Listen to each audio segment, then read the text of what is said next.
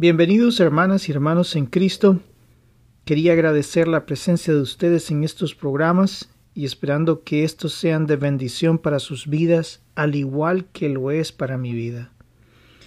Estamos en el libro del profeta Isaías y pues eh, había pensado continuar con los capítulos del 21 al 30, pero hubo algo que en lo que reía los primeros capítulos sentí en mi corazón. Por lo tanto, estudiaríamos solamente los capítulos 21 al 23. Eh, podemos ver de que en este periodo, en estos capítulos, perdón, eh, cómo Israel comenzó su declive como representante de Dios en la tierra desde el momento en que el país quedó dividido entre Israel y Judá. Ese momento de declive en el que ocurrió la separación de, Israel y se convirtió en el, en el, reino del norte y el reino del sur, o Israel y Judá. Y esto pues eh, Israel tuvo la gran mayoría de sus reyes desviados totalmente de la voluntad de Dios. Judá también tuvo reyes que estuvieron totalmente desviados con con lo que era la voluntad de Dios, pero hubo reyes que sí siguieron, decidieron seguir y servir a Dios.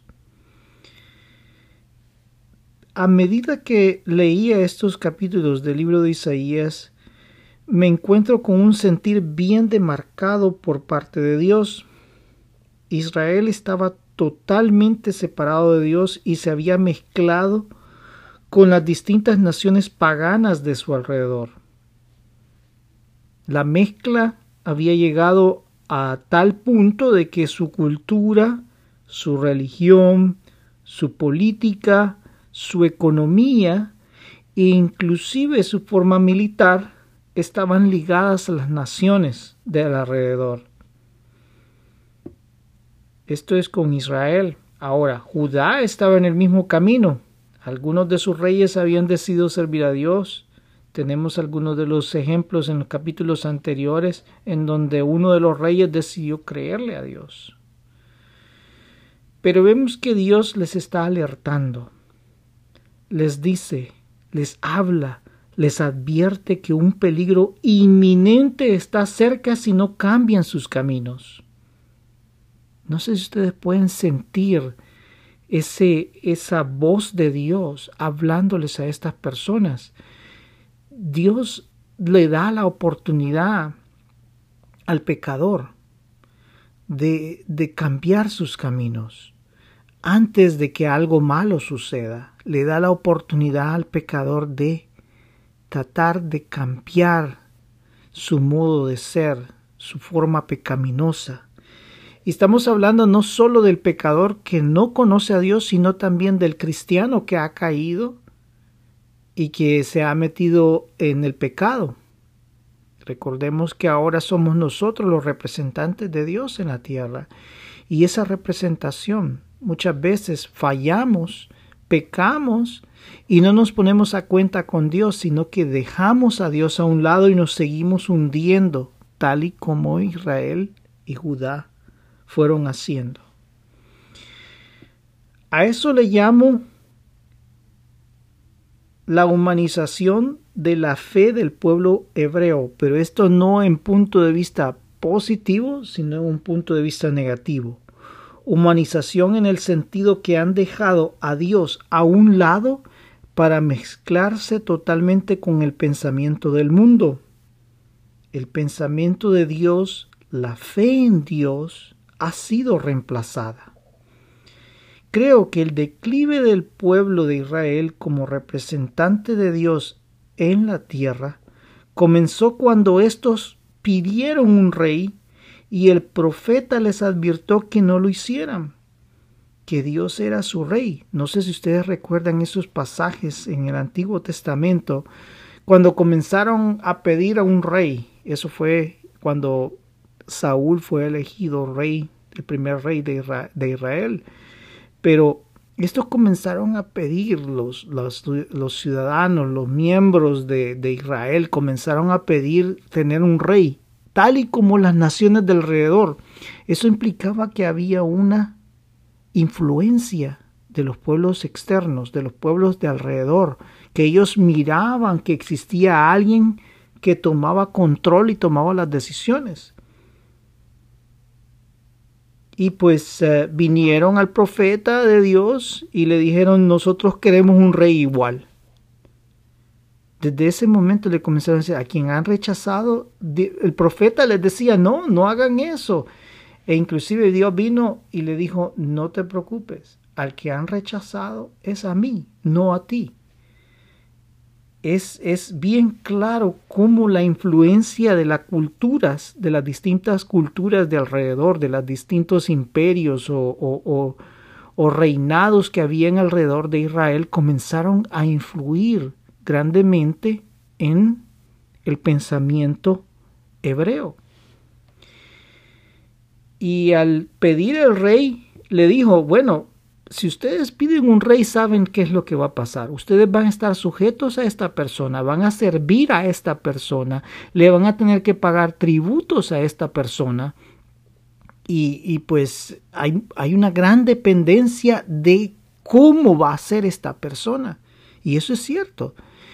El rey, en el momento en que él se desvía de los caminos de Dios, hay, produce una desviación también de la población, de la población en el lugar donde ellos tenían que ser representantes de Dios en la tierra, se pierde totalmente esa visión, porque ahora es el rey el que pone la visión.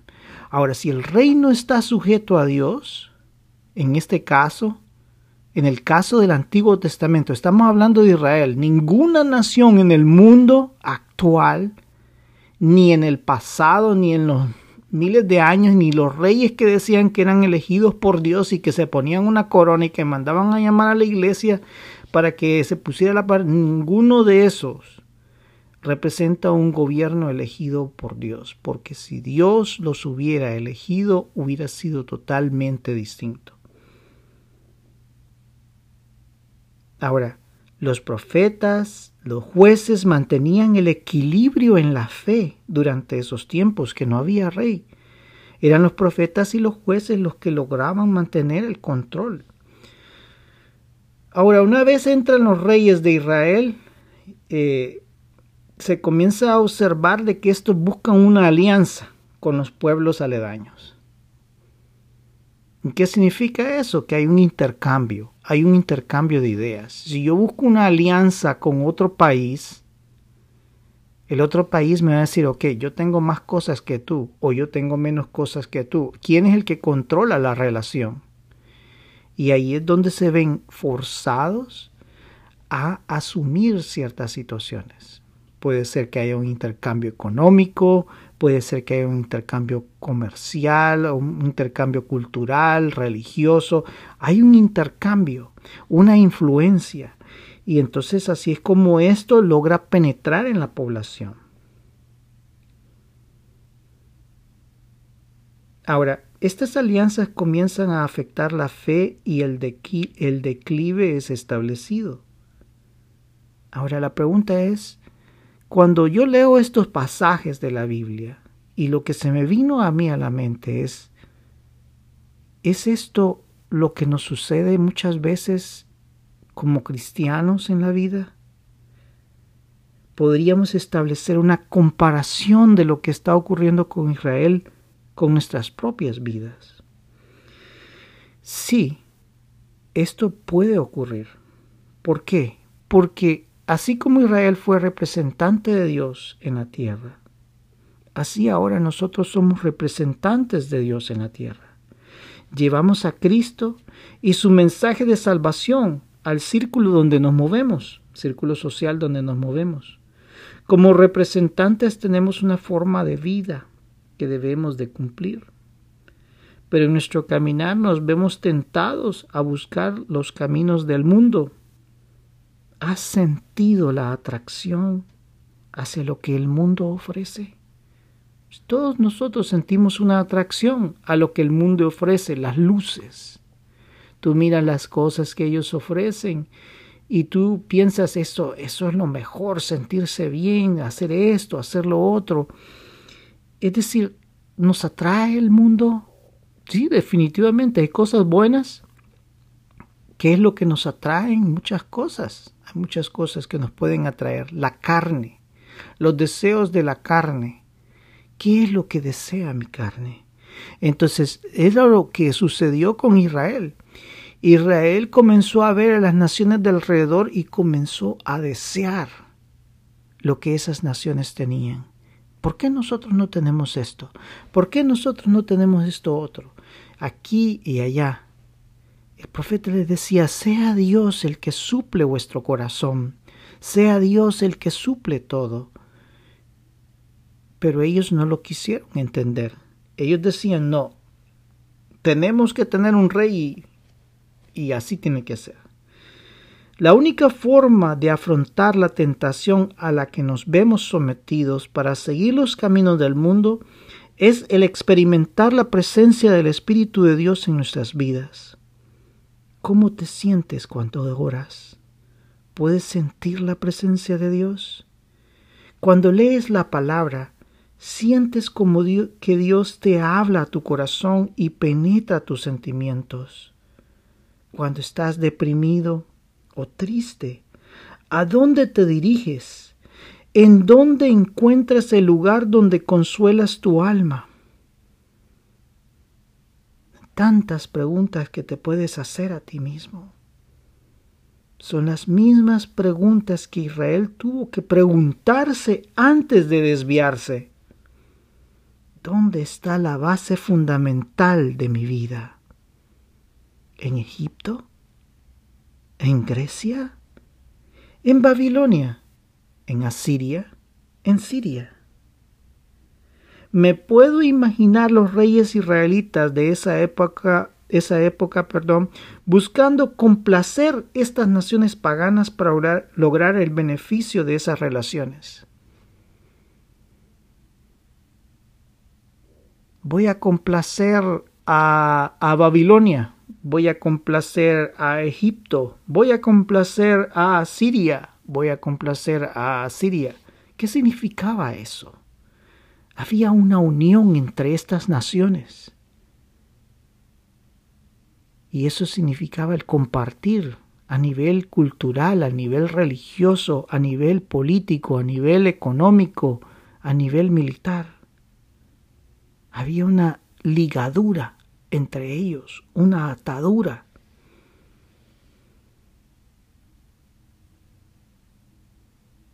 ¿Qué, con, ¿Qué complaces en tu vida? O más bien, ¿a quién complaces con tu vida?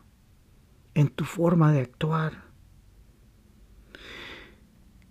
En mi experiencia, pues, he vivido varias etapas en mi vida. Y pues hay momentos en donde tú no llega a un punto en donde llega hasta el borde como cristiano. Y en ese borde uno se pregunta, ¿cruzo o no cruzo ese borde? Y ahí depende mucho tu experiencia con Dios. ¿Cuál es tu relación con Dios? ¿Qué tanto estás comprometido con Dios? Porque cuando llegas a ese punto, a esa frontera entre servir a Dios y servir al mundo, lo único que te puede evitar cruzar esa frontera es el temor a Dios. Temor a Dios simboliza el ser sabio, es decir, el reconocer quién es Dios el reconocer que Él tiene control de tu vida, el reconocer que, que Él es el más sabio, que Él conoce a dónde te va a llevar y cómo te va a llevar. Ese es el temor a Dios. Cuando yo trato de decidir, cuando yo trato de tomar mi punto de vista, ¿Qué es lo más lógico? A veces no es lo más lógico.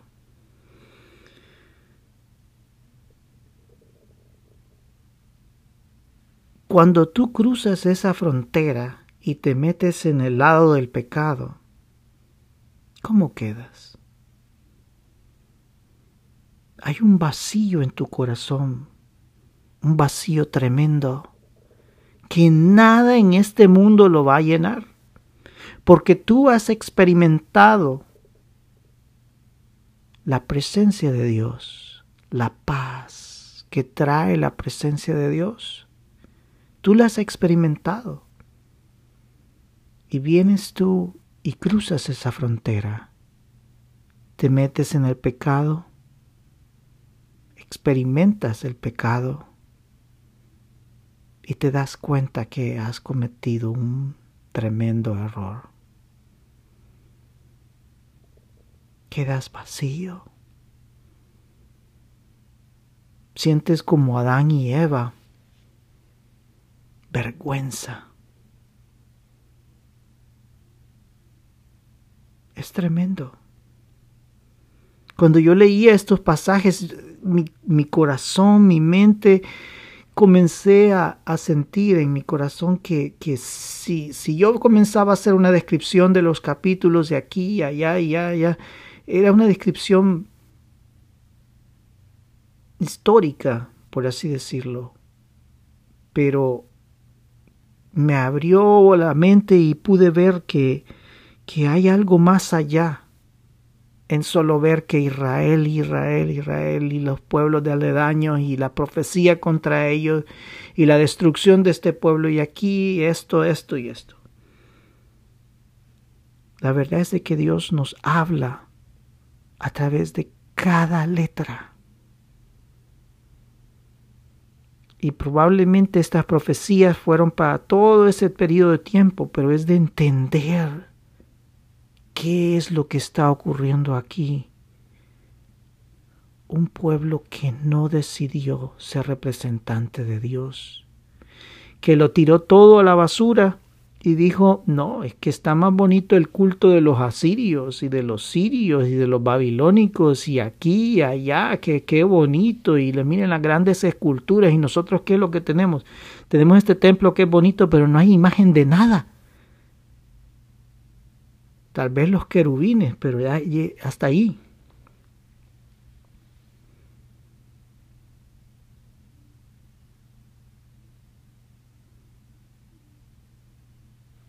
Y la pregunta es que tuvo que hacerse Israel y tuvo que tenemos que hacernos cada uno de nosotros es que ¿por qué estoy acá en la tierra? ¿Qué he venido yo a hacer acá?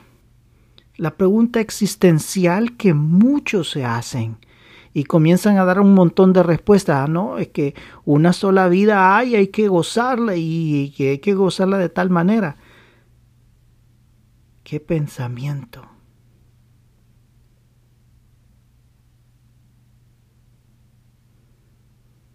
¿Qué hago acá en la tierra? Si Israel se hubiera hecho esta pregunta y meditado, hubiera sido otra cosa. Agarrado la palabra de Dios y decir, oh, mis antepasados huyeron, salieron de Egipto eh, y el Dios Todopoderoso los sacó de ese lugar con poder, con mano poderosa. Y no lucharon. No se levantaron en armas. No pelearon aquí allá y contra los egipcios y una gran revolución y aquí allá. No. Dios, Dios, Todopoderoso, yo soy el que soy, llegó a ese lugar y los liberó con su poder. Para demostrarles una cosa, ustedes dependen de mí. Entreguen su corazón a mí. Y yo los voy a salvar. desde ese momento, yo creo que esa es una de las fiestas más principales que debería de celebrar Israel.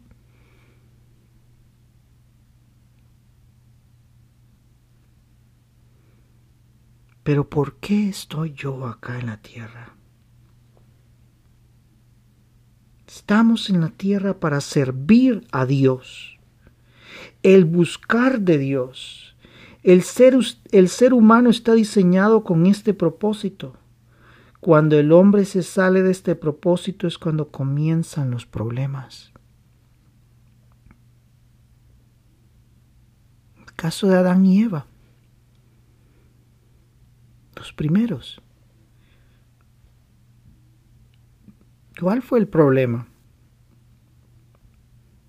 Es que te ha dicho Dios que lo que no tú no sabes que el día que tú comas de este fruto vas a ser igual que él.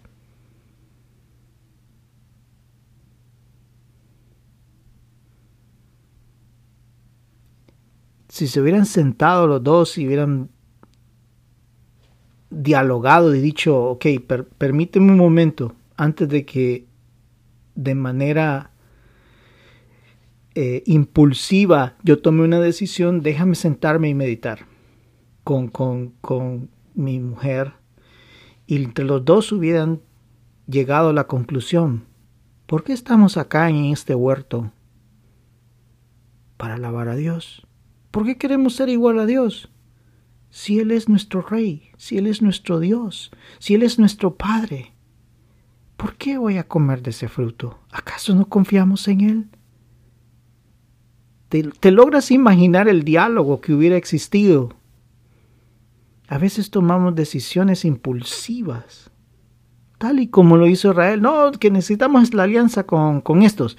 Ah, pero la alianza con estos eh, va, significa que nosotros vamos a tener que aceptar mucho de su cultura, mucho de su religión, aceptar esto, aceptar lo otro.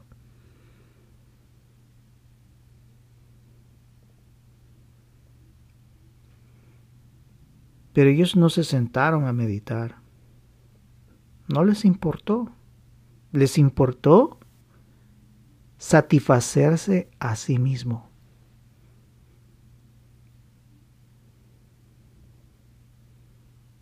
Es tremendo porque si tú observas la filosofía humana, no la filosofía de Dios, veamos a la filosofía humana. Mucha de la filosofía humana es satisfacerse a uno mismo, de manera cultural, de la manera racial, de manera económica, de manera fisiológica, es decir, de las necesidades del cuerpo. Y de las necesidades del cuerpo, pues tenemos un montón. Tenemos sexual, tenemos de alimento, tenemos de, hay una serie de necesidades que nosotros como humanos tenemos. Entonces la filosofía pues comienza a decir, ok, ¿qué es lo más importante? Comer bien o, tener 30 eh, hombres o tener 40 mujeres de manera sexual. Pero fuimos diseñados para esto. ¿Es ese el diseño del ser humano? No. Fuimos diseñados para poder alabar a Dios con nuestras vidas ser su representante, ser amigos de Dios, estar con Dios, confiar en Dios, amar a Dios. Ahora, ¿significa esto que debemos de salir del mundo totalmente para complacer a Dios? Y esto lo, tú lo puedes observar de que hubieron culturas que decidieron volverse separarse totalmente del mundo, salirse del mundo y formar su propia sociedad. Y esto fue lo que hicieron algunos grupos religiosos, aislarse del mundo para servir a Dios. Pero la respuesta es no, pues nuestro propósito es traer almas a los pies de Dios, a los pies de Cristo. Estamos caminando en el mundo donde el enemigo ha tomado la ofensiva de desviar las almas a la destrucción. Sí, se nos ha enviado como soldados. Y un soldado tiene un principio, tiene una disciplina, tiene una forma de actuar. Nosotros somos soldados de Cristo. Estamos en medio de una batalla muy importante. La batalla antes de que comience el declive total de la tierra. Estamos en ofensiva por parte de Dios desde el momento en que Cristo murió y resucitó. Ese reloj final comenzó a contar. Es tremendo. En ningún momento se nos llama a aislarnos. Lo que sí se nos llama a hacer es que seamos sabios en nuestro caminar. La sabiduría. ¿Cuál es el principio de la sabiduría? El temor a Dios.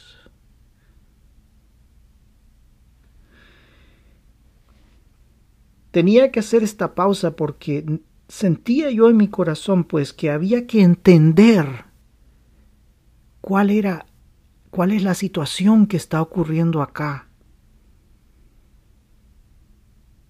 Vas a ser destruido. No hagas esto. ¿Por qué lo haces? ¿Por qué me abandonas? Yo te he amado. Mira, que va a haber un reino en donde Dios va a ser el rey. Va a haber paz. Mantente firme. Los enemigos van a ser destruidos. Mantente firme. No me abandones. Te amo. No te pierdas.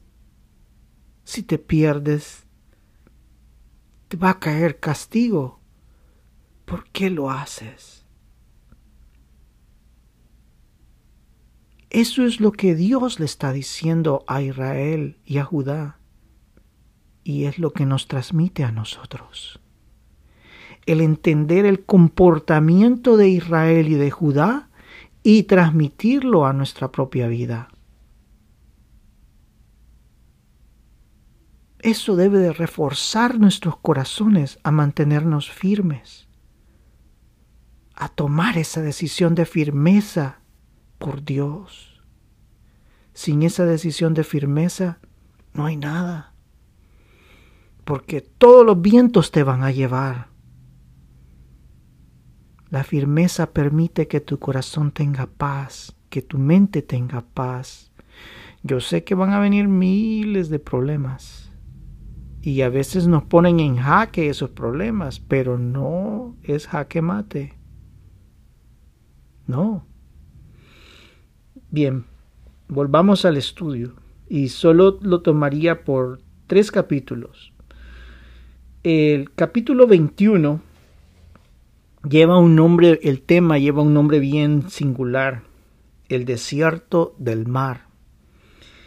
Y los teólogos pues han interpretado a este lugar como Babilonia. Y, y si tú puedes recordar el mar, pues el mar era el origen eh, se ha representado como origen del caos, del caos que hay en la humanidad. Pero en este caso se está refiriendo a Babilonia.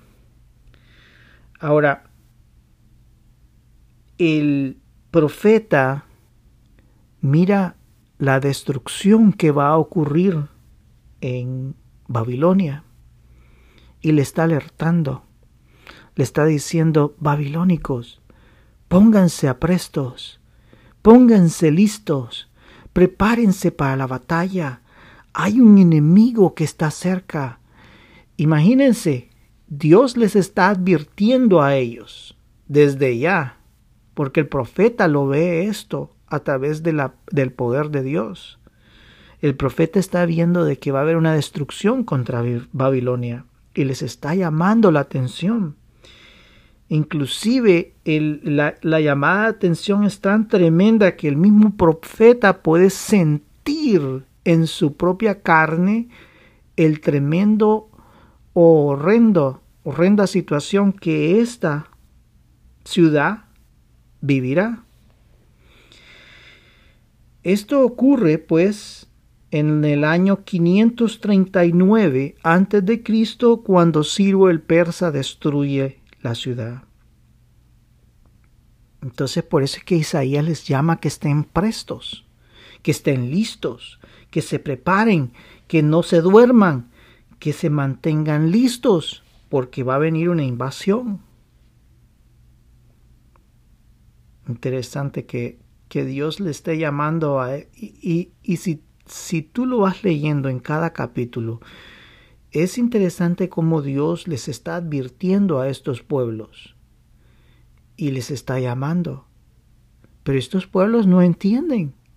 Inclusive con la llegada de Daniel y sus amigos y el grupo hebreo que llegó allí a, Babilonia, no lograron reconocer que este era el Dios Todopoderoso e indagar en lo que es la palabra de Dios e indagar en lo que era Dios en su totalidad y poder decir, sí, este es el Dios Todopoderoso y me humillo delante de Él y quiero escuchar más de Él, quiero saber qué es lo que Él quiere, quiero saber qué es lo que Él ama, quiero saber qué es, qué es lo que yo tengo que hacer para adorarlo.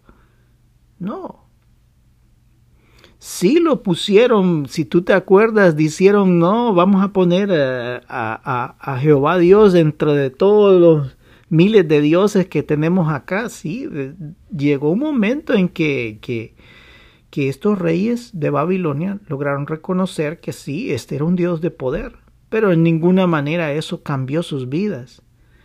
Y como dice en la palabra de Dios, el diablo sabe quién es Dios. Pero el diablo no se somete a Dios, ni se humilla y, pide perdón, ¿no? Lo mismo están haciendo estos, estas poblaciones de ese tiempo. Saben lo que es Dios, pero no se humillan delante de Dios y no entregan su vida a Dios.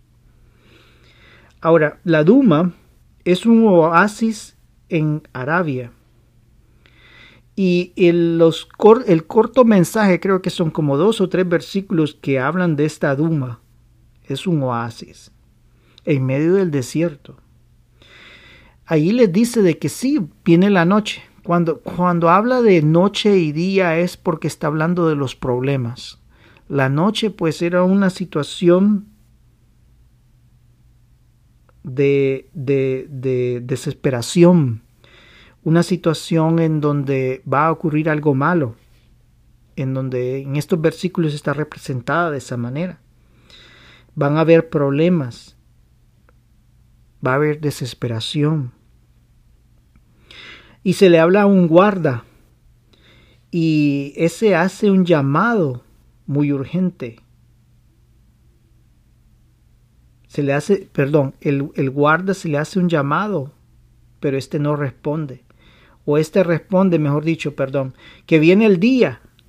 Ok, estamos en la noche, hay desesperación, hay problemas, pero viene el día, es decir, ok, va a haber un periodo de tiempo que, que vamos a estar tranquilos, pero vuelve la noche otra vez. Habrá calma, vuelve la noche otra vez y vendrá la destrucción sobre este oasis. La esperanza viene solo para ser apagada. Es decir, al final va a ser destruido. Posteriormente, pues habla de Arabia y en sí describe de que estos sufrirán una derrota. El profeta describe cómo los fugitivos de esta tremenda confrontación escapan en desesperación. Estos caerían en un periodo de un año, y esto probablemente se cumplió, se cumplió durante las campañas de los reyes Sennacherib, que era un rey asirio, o Sargón, que era un rey acadio.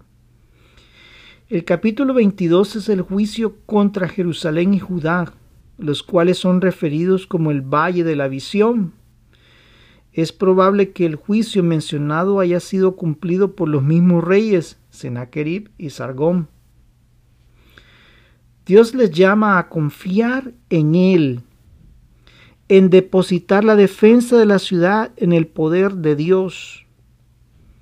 Esto cumpliría con el propósito de mostrar a las naciones que Dios era quien tenía el poder y de quien todo el mundo debería de depender. En este caso, las ciudades ponen su confianza en su propia sabiduría. ¿Qué es lo que ocurre? Dios les está llamando, confíen en mí, señores. Yo soy el Dios de ustedes. Confíen en mí. Dependan de mí. Que la defensa de sus ciudades ante todos estos enemigos, para que puedan ver que yo soy Dios Todopoderoso, para mostrarles a estas naciones, dependan de mí, para que yo pueda actuar. A través de su fe, yo pueda actuar. ¿Ves? a través de su fe yo pueda actuar. Yo voy a actuar de cualquier manera, pero cuando Dios, cuando Israel, perdón, cuando Israel confía en Dios, Dios puede actuar a través de esa fe para mostrar quién es mi Dios. Este es mi Dios, el que venció a los asirios. Este es mi Dios, el que venció a los babilónicos. Este es mi Dios, el que venció a los sirios, a los filisteos, a estos, a los otros. Eso, a través de la fe, hubiera podido vencer a todas estas naciones. Pero no. Ellos no confiaron en Dios. Ellos decidieron fortificar los muros y construyen un nuevo sistema de acueducto para resistir un sitio. Eso es lo que ellos hacen. No, nosotros dejamos de fuera. Creemos que Dios no tiene control de esto. Ese fue su pensamiento, ese fue su razonamiento. No creemos que Dios nos pueda proteger si estos son grandes ejércitos. ¿Te acuerdas cuando Josué, Israel, que iban hacia la, tierra prometida? y mandaron a los espías para ir a ver allá y entre los espías, no, que allá hay unos gigantes enormes.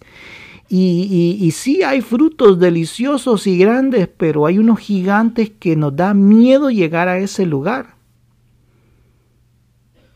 Pero Josué, Josué dijo, no, no temamos tenemos al Dios Todopoderoso de nuestro lado y lo vamos a vencer a estos enemigos. Eso es la fe en acción, porque permite a Dios actuar y mostrar quién es Él. Él va a mostrar quién es Él de cualquier manera, definitivamente. De cualquier manera Él puede mostrar, no nos necesita, pero Dios ha permitido usar al hombre como camino de fe, como camino de su poder. Y eso es algo importante que debemos de entender como representantes de Dios en la tierra, que somos el arma de Dios, el instrumento de Dios. Pero esto no, estos decidieron, bueno, van a venir a atacarnos, entonces, ¿qué vamos a hacer? Bueno, hay que fortificar los muros, hay que preparar el ejército, hay que tener las mejores armas, hay que tener esto, hay que tener lo otro, hay que prepararnos. Sí, interesante. Y así hay mucha gente en, en la tierra hoy. Yo tengo mi fe, pero tengo que tener el fusil más grande a la par mía, porque defiendo a mi fe. ¿Quién es el que defiende tu fe? ¿Es Dios o el fusil?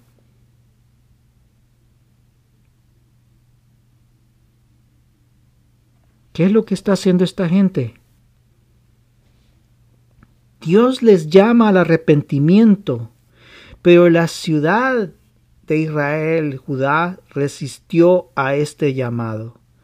Con esto inferían o con esto mostraban que Dios no tenía nada que ver con la salvación y con la protección de la ciudad. Y en pocas palabras, Dios no tiene control de la vida de los que supuestamente le sirven, de su destino. Es tremendo. Dios no tiene control. No, que miren los grandes ejércitos de esas naciones alrededor nuestra, de nuestra ciudad. Esas naciones tienen poder más grande para vencer. Esas naciones tienen poderío enorme y tienen unos dioses horribles que, que da miedo. Pero eso muestra que ellos tienen poder, tienen grandes ejércitos. ¿Qué tenemos que hacer? No vamos a confiar en Dios si nosotros ni, ni vemos a Dios. Falta de fe. Le están diciendo que Dios no puede tener el mejor control de sus vidas, sino que yo tengo el mejor control de mi vida. Yo tengo control de mi vida. Y Dios les está llamando a arrepentimiento. Arrepiéntanse. Arrepiéntanse de esto que ustedes están pensando, de, de su actitud Arrepiéntanse, confíen en mí. Piensen en mí. Yo tengo control de todo. Yo los puedo salvar, yo los puedo proteger. Pero ni aún así quisieron. Y en el mismo capítulo les dice, el juicio es inminente por la actitud de ustedes. Si hay ejemplos grandes hay ejemplos grandes ahí en donde nosotros podemos ver como el rey Ezequías, el cual se arrepiente y se acerca a Dios, y Dios le muestra el poder divino contra los asirios. Y Dios pospone la caída de Jerusalén, porque Ezequías se humilla a Dios y decide confiar en Él pero eventualmente caería debido a la falta de compromiso de los habitantes de Jerusalén. Ahora, todo esto es puesto como un ejemplo en la siguiente porción de este capítulo, en donde se habla de Sebna y de, y de Eliakim. Sebna pues dice que es un oficial el cual hizo una gran tumba donde lo iban a enterrar. Era una tumba hermosa, preciosa, y decía, bueno, cuando yo me muera me van a tener en este mausoleo que es hermoso y van a ver mi tumba. Pero Dios le advierte y le dice, no, ¿para qué estás haciendo tan hermoso mausoleo si tú supieras a dónde vas a terminar? En pocas palabras, él estaba planeando ya su vida y Dios le dice, tú no tienes control de tu vida. Tú no puedes controlar nada. Yo tengo control. Si tú me dejas controlarlo. Pero si tú sigues en tu pecado, ¿cómo vas a terminar? Y en pocas palabras le dice que Sebna va a terminar en un lugar extranjero, en un lugar lejos, y allí él va a morir. Inclusive le dice que va a tomar Eliakim el poder. Y Eliakim después va a ser quitado también. El capítulo 23 se nos habla de la ciudad de Tiro. Ahora, Tiro es una ciudad cosmopolita, cosmopolita, es una ciudad donde hay un gran comercio, es una ciudad donde hay un puerto en donde se mueven las cosas en ese lugar hay un gran comercio, hay un gran, eh, un gran desarrollo, hay una gran cultura en este lugar. Ha habido paz por muchos años, hay un gran desarrollo. Nadie pensaría en el declive en este lugar, sino que existe eh, una gran paz. Y nadie va a pensar de que esta ciudad va a sufrir. Mas, sin embargo, Dios les dice de que esta ciudad va a ser destruida también y que deberían de escuchar la profecía en donde les dice de que de lejos va a venir su destrucción. Y esta ciudad fue destruida varias veces. Esta ciudad fue destruida por los asirios, babilónicos, Alejandro el Grande, llegaron muchos a ese lugar.